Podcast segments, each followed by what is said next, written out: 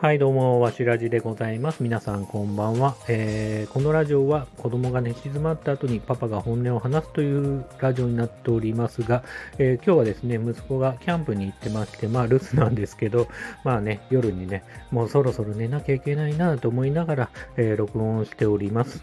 今日はですね、あれに行ってきました。あれですよ、あれ。あのですね、東京ドームで行われた武藤敬司引退試合に行ってきました。皆さん、武藤ゲージ知ってますかね、まあ、最近だとね、バラエティ番組でね、えー、結構長州力とね、一緒に、えー、テレビ番組に、え、バラエティ番組に出ていることが多いと思うんですけど、まあ、伝説のね、えレジェンドレスラーといいますか、え今、未だ現役で、まあ、活躍してた、えー、プロレスラーなんですけど、えー、まさにね、今日ね、引退試合という形で、えー、東京ドームでね、引退試合が行われましたんで、えそれに行ってきました。え僕自身はですね、えまあ、仕事もありましたが、まあ、仕事をちょっと早めに、え終わらせて、え東京ドームに着いたのは夜の7時ちょい前ぐらいですかね。で、まあ、そこから友達と合流して、えーまあ、東京ドームに入ったんですけども、その時には、えー、まあ、試合自体はね、まあ、イベントといいますか、イベント自体はもう5時ぐらいから、まあ、もっと早くからも、えっ、ー、と、第0試合みたいな形で入あの始まってたんですけど、まあ、5時からイベントが始まって、僕が入った時にはもうセミファイナル1個前で、高橋宏夢のね、試合が行われてました。えっ、ー、と、だから見れた試合はその試合がちょっと半分ぐらい見れて、えー、その後、岡田和親対、えー、清宮、えーと、IWGP のね、新日本のチャンピオンとノアのチャンピオンが戦うという試合を見て、で、最後に武藤敬司の引退試合を見ました。で、まあ、岡田の試合はね、まあ、岡田が、まあ、そもそもね、試合に出ません。あんな格下と戦う必要性ないでしょ的なね、えー、感じで散々煽ってた部分がありながら、えー、試合にはね、しっかり現れて、まあ、僕はね、そこまでの文脈はあんま最近のプロレスはちゃんと終えてないんで、えーと、知らなくて大変申し訳ないですけど、えーとまあ、岡田ね、実際に試合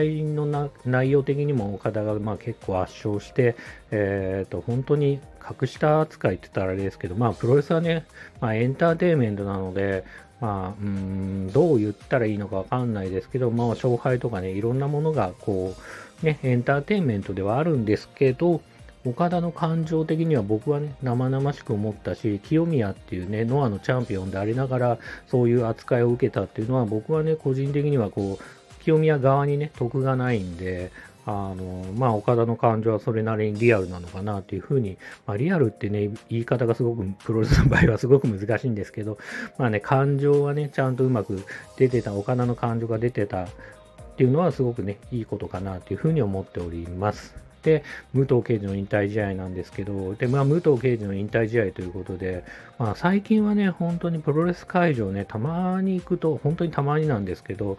えっ、ー、と、まあ、行くと、後楽園ホールとかね、2000人ぐらいのキャパだと、まあ、本当ね、女性が多いんですよ、最近は。プ女子と言われてるね、まあ、プロレス好きの、まあ、女性の方がすごくね、最近は増えて、まあ、そうですね、棚橋宏とかね、ああいう、えー、選手あたりから最近はね、え、ー、と、まあ、岡田も含めてですね、まあ、女性ファンが非常に増えて、まあ、そういう層が増えてたんですけど、まあ、今日ね、東京ドーム3万人、えー、東京ドームにね、結構ね、僕ね、平日のえーと、東京ドームだったんで、まあ、正直ね、ガラガラなのかなと思ったら、結構ぎっしり入ってました。僕3万人ぎっしり入ってて、正直ほんと結構びっくりしましたね。あと、今回はメバの方でも、まあ、ペーパービューって形でね、あの、お金を払ってね、見るっていうね、えー配信もね、やってたと思うんで、まあ、結構、まあ別にお金のことは分かりませんが、まあ売上的にもね、非常にね、大成功したんじゃないかなっていう感じもするし、その3万人の中には正直ね、結構僕みたいなおじさんがたくさんいました。うん。なんかね、こう、そうね、同世代に、こう、やっぱり平成、まあ昭和から平成、まあ平成も含めてね、えー、まあ今は見てないかもしんないけど、そういうね、おじさんプロレスファンがね、たくさんいたっていう感じはね、すごくありましたね。うん。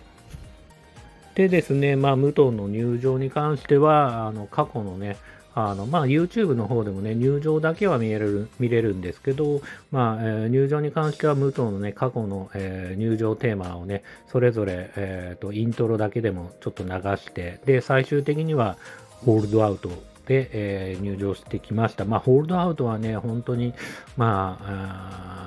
まあ、武藤もね、30年以上プロレスをしていると思うんですけど、その中でも、まあ、うんどういう言い方が正しいか分かんないですけど、まあ、肉体的にも躍動感的にも最も動けてた、まあ、前世紀である頃の、まあ、入場テーマで僕自身もねすごく思い入れが強い、えーと、入場テーマで大好きなね、あのー、まあ、曲ではあるんですよね。で、まあ、本当に超個人的な話をしてしまうと、まあ、ちょっとおじさん的エピソードではあるんですけど、僕が高校生の時に、えっ、ー、と、体育祭で応援団の入、あの、曲で、えっ、ー、と、ホールドアウトをね、僕がプロレス好きすぎて当時、あの、ホールドアウトをね、使ったことがあるんで、結構ね、やっぱいろんな意味でね、武藤のし、武藤も当時大好きだったし、えっ、ー、と、そういうね、高校の青春じゃないですけど、その中でも利用させてもらった曲でもあったんで、すごくね、こう思い出深い曲でやっぱ入場してきて、まあちょっと、まあそれだけでもね、もう正直泣きそうででした。で、まあ試合は、まあ、えー、20分超え、まあ30分近く戦ったんですかね、まあ結構、まあ膝がね、皆さん、まあ、バラエティとかで見てても、よくね、あの、神奈月がモノマネしている時も、膝痛いとか言ってやってますけど、膝がね、まあ、人工関節って形でね、まあ、とあまり動かない状態、まあ、普段は車椅子に乗ってるような、えー、武藤刑事がね、まあ、踏ん張って頑張って、えー、30分近く、えー、ロングバトルをしたっていうことがすごいと思いましたし、まあ、それをね、試合を組み立てる、ああの見てる側をね、飽きさせない、えー、動けないながらもねお、客さんを飽きさせないで試合をね、あ展開できる、まあ、武藤敬司もそうだし、まあ、内藤、相手のね、内藤哲也もね、すごくね、非常に超一流のね、プロレスラーなんだなってことをね、改めて思いました。武藤もね、えーとまあ、過去のね、えー、STF もそうだし、長野のね、同期である長野で、まあ、ももちろん、あの橋本真也のね、けさ切りチョップと、えーと、DDT、で、あと、ミサーミツァールのね、エメラルドフロージョンですかね、まあ、出したりとかしながら過去のね、まあ、思い出のね、えっ、ー、と、選手の、まあ、技を使ったり、まあ、もちろん自分の必殺技である、えーと、ドラゴンスクリューからの4の字だったり、フラッシングエルボーだったり、まあね、ムーンサルトはね、2回ぐらいトライしようとしてましたが、まあ、よっぽど、まあね、サービス精神旺盛な武藤刑事でも、まあ、やっぱり飛ぶことは難しかったのか、ムーンサルトっていうのは、まあ、不発にというか、まあ、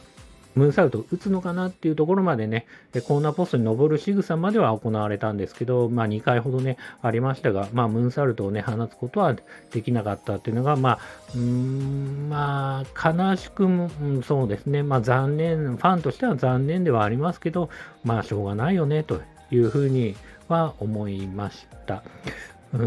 んまあそうね、試合としてはまあそんな感じではあったんですけど、えー、まあね、最後はね、あの内藤にね、えー、負けるという、負けて引退試合おしまいという形になるんですけど、武藤もね、まこれちょっとすごい微妙だなって個人的には思ったんですけど、まだ燃え尽きてねえよと。まあ、それ内藤に対してすごく失礼だなって個人的には思ったけど、まあ、引退試合でね、いろいろお祭りではあるんで、えー、武藤がね、その後、えっ、ー、と、俺まだやり残したことがあるということで、まあ、長野カモンつって、まあ、長野正宏、同期であるってね、えっ、ー、と、デビュー戦の相手でもある長野正宏が、え、解説席にいたんで、えー、長野もね、もう、などこが悪いんですかね、なんか腰とか足が悪いのか、あの松葉杖をついてるような、まあ普段からね、ついてるような状態ですけど、長野とね、戦うっていう形で、えー、と長野はもちろんね、その杖を、えーと、手から離して、えーと、上着を脱いで、サングラスを外して、えー、臨戦態勢といいますか、上半身裸にはならなかったですけど、まあ、長野とね、武藤が戦うと。で、レフリーがミスター、えーと、ごめんなさい、服部ですね。えー、が、えー、行うということで、それで解説が、えー、辻さん、まあ、当時のね、まあ、平成のワールドプロレスでね、解説を行っていた、えー、辻さんが解説を行うと。えー、実況ですね。ごめんなさい。解説じゃなくて実況を行うという形でね、えーとまあ、数分間、本当に短い時間ですが、長野と武藤が、まあ、手を合わせると、えー、ロックアップをして、えー、長野がシャイニングヤクザキックを行って、えーとまあ、STF を出すという、まあ、あれだけ動けない、まあ、長野に関しては、まあ、ほぼほぼセミリタイヤで、本当に体が悪いんだなっていうふうには思ってたんですけど、まあ、最後にそういう試合をして、えー、武藤とね、長野が抱き合って、まあ、まあ、僕には長野はね、ほとんど涙目に思えたし、まあ、泣いてたようにも見えました。で、それを見てるね、長州長州力と藤波がね、リングサイドでね、まあ、ニコニコしてるっていうのがね、すごく微笑ましい、えー、感じで、まあ、すごくね、いい絵面だったんではないでしょうかというふうに思っております。そこはね、すごく、で、蝶野がね、こう、リングに上がるときに、えっ、ー、と、NWO とかいろんな曲ありますけど、えー、NWO のね、時代のクラッシュとかね、黒い蝶野になってからの入場テーマとかいろいろありますけど、 Fantastic City っていうね、こう白い蝶野だった時の、えーと、入場テーマでね、リングに上がって、まあ、若い頃ね、思い出すかのように2人で手を合わせるという、まあ、ましてや、えー、デビュー戦のね、相手と手を合わせるっていうのはね、非常にこう、まあ、うん、いいラスト、そうですね、まあ、いいラストだったんではないかなというふうにはあ思いました。まあそうですね。うん。まあね、まあどうしても最後の方はこう、しんみりするというか、まあマスターズ的なね、こうレジェンド同士が戦うっていうことでね、まあ現役のレスラーにとっては面白くない、えー、感じかもしれませんが、内藤もね、正直、こう、せっかく頑張ったのに、最後はね、美味しいところは長野に取られていくというか、えー、ところもあって残念だったとは思うんですけど、まあ、今回はね、特別ということで、まあ、昔ながらのファンも見てるし、そこはまあ、サービスとしてね、えー、特別、特典的なね、感じで、まあ、良かったんじゃないかなというふうには思っております。ちょっとプロレスファン以外はね、本当にきょとんな感じのね、えー、今回放送になりましたが、えー、最後までね、聞いてくださっている方がいらっしゃるなら本当にいつもありがとうございます。というわけで、えー、今日はここまでとしたいと思います。思いますえー、それではまたおやすみなさい。